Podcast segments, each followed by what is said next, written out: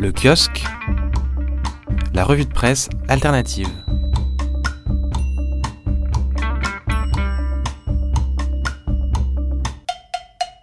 Bonjour à toutes et à tous, bienvenue dans le kiosque. Chaque semaine, on se penche en quelques minutes sur le dernier numéro d'un média dont vous n'entendrez parler dans aucune autre revue de presse de la bande FM. Alors cette semaine, c'est pas vraiment le cas puisqu'on va parler d'une enquête qui a déjà pas mal fait parler d'elle.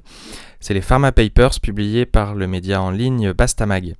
Bonjour Rosane Le Saint. Bonjour. Tu es journaliste indépendante et tu as collaboré avec euh, Bastamag sur cette grosse enquête, donc en cinq volets.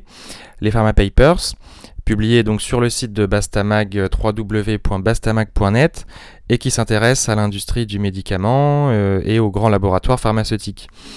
Alors, euh, ce qu'on comprend dès le premier volet de cette enquête, c'est que le monde du médicament, il n'a pas grand-chose de, philanthropique et c'est surtout un business. Est-ce que c'est ça qui vous a amené à enquêter sur le sujet? Oui, euh, finalement, c'est plutôt l'aspect, euh, que ça implique, le fait que ce soit un business de produire des médicaments. Euh, en quoi les effets indésirables, les scandales sanitaires dernièrement arrivés euh, sont liés au fait que euh, effectivement les laboratoires recherchent les profits à tout prix.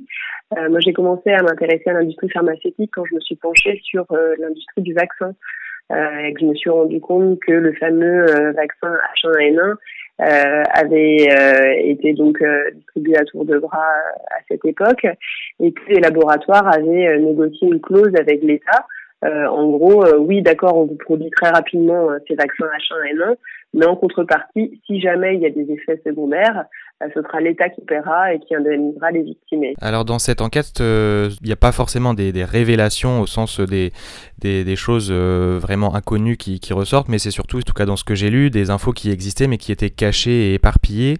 Et votre travail, c'était surtout de les rassembler et de leur donner du sens, c'est ça? Oui, exactement. Bah, suite au scandale du Mediator, euh, il y a vraiment clairement une demande de davantage de transparence dans le secteur de la santé quand on a vu tous ces liens d'intérêt qui avaient entre le laboratoire Servier, producteur euh, du Mediator, euh, et puis les médecins. Donc, depuis 2012, les laboratoires sont censés répertorier tous les cadeaux qu'ils offrent à ces professionnels de santé et tous les contrats qu'ils passent avec eux. Euh, depuis 2016, euh, ces euh, liens d'intérêt sont répertoriés sur un site, la base transparence santé du gouvernement. Sauf que cette base est vraiment très mal faite, très difficile d'accès. Euh, en gros, il y a des captcha, donc euh, des, des, demandes de code euh, à chaque recherche. Il n'y a pas possibilité de conserver les recherches qu'on fait.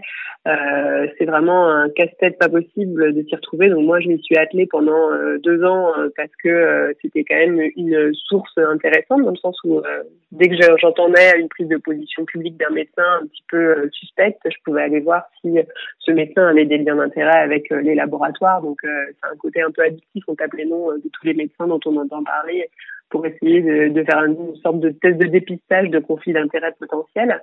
Mais c'était, euh, ça me prenait un temps fou. Je passais mon temps avec la calculette à faire plein d'additions pour essayer de savoir quel était le laboratoire qui le finançait le plus, etc. Et donc j'ai rencontré euh, Pierre-Alain Jachier, euh, donc celui qui s'est occupé du collectif Neurofordox. Et donc ensemble on a réfléchi à comment produire un outil qui permettrait de rendre lisible toutes ces données, ces, ces, cette mine d'informations, et lui, c'est vrai qu'en très peu de temps, tout seul, ce data scientist euh, a réussi à extraire légalement toutes les données publiques, puis à les rendre digestes, euh, faciles d'accès dans un site euh, qui permet, en, on a juste à taper le nom d'un médecin, hop, apparaissent tous ces liens d'intérêt, un classement des laboratoires qui le financent le plus, etc., ce qui est d'une utilité sans nom. Donc ça s'appelle Euro, c'est ça comme Euro for Docs? Ça c'est d'un côté, d'un premier côté, ce que vous montrez, c'est l'argent, tout l'argent utilisé en lobbying par les labos auprès des médecins. Et puis le deuxième aspect, c'est l'argent que coûtent ces médicaments, notamment des médicaments de pointe utilisés pour traiter certains cancers par exemple, qui représentent là aussi des sommes astronomiques, c'est ça? Exactement on a essayé de croiser ces données en fait. Euh, dans un premier volet, donc on a montré euh, tous les milliards d'euros euh, qui étaient dépensés pour les médecins et on a regardé par exemple pour vers quel médecin l'industrie pharmaceutique se penchait le plus et on a remarqué que c'était essentiellement les experts du cancer, hein, les oncologues qui sont les, les spécialités sur le podium, disons, de celles qui sont les plus gâtées par l'industrie pharmaceutique. Euh, on a regardé ensuite, euh, grâce aux données euh, qui sont fournies par la sécurité sociale, mon voit journaliste à Bastamag, a épluché tout ça.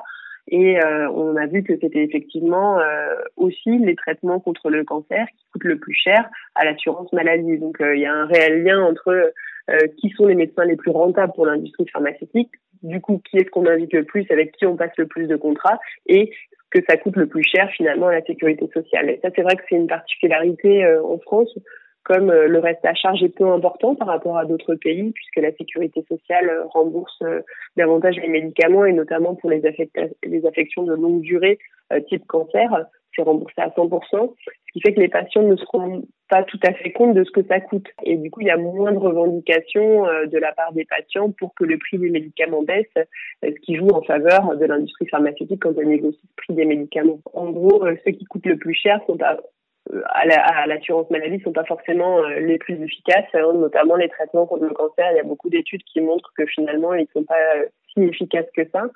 Et puis surtout, on peut se dire, bah, tout cet argent qui est dépensé euh, par l'assurance maladie est donné directement aux laboratoires pharmaceutiques, est-ce qu'il serait pas plus utile pour financer davantage de postes d'infirmiers, d'urgentistes, euh, de soignants en général, quand on voit l'état euh, des hôpitaux complètement en crise en ce moment. Alors le troisième volet de, des Pharma Papers, il s'intéresse aux, aux, stratégies de persuasion, justement. Donc comment les labos pharmaceutiques euh, essayent de persuader les médecins d'utiliser leurs produits, même parfois quand ces produits sont, sont pas forcément très efficaces. Oui, alors on essaye de montrer que finalement, oui, les laboratoires euh, tentent d'influencer les médecins, qui sont les prescripteurs, euh, mais aussi les étudiants en médecine, qui sont les prescripteurs de demain, mais aussi les associations de patients. Parce que finalement, comme les laboratoires n'ont pas le droit de réaliser de la publicité directement auprès du grand public pour des médicaments qui sont remboursés par la Sécu, euh, ils se servent de ces relais d'opinion que sont les associations de patients, qui en plus ont une parole, disons, euh, légitime, entre guillemets, plus humaine, euh, qui donne davantage de sentiments de compassion et, d'empathie, et ils se servent de ces associations de patients financées par, par eux pour euh, ben, finalement faire les relais euh, sur les médicaments. Quoi. Eh ben merci Rosen. Donc euh, les trois premiers volets de l'enquête sont publiés, deux à suivre sur le méga business des labos et sur les alternatives. Tout ça à lire sur le site de Bastamag, bastamag.net. Merci beaucoup Rosen. Merci à vous. Merci de nous avoir écoutés et à la semaine prochaine.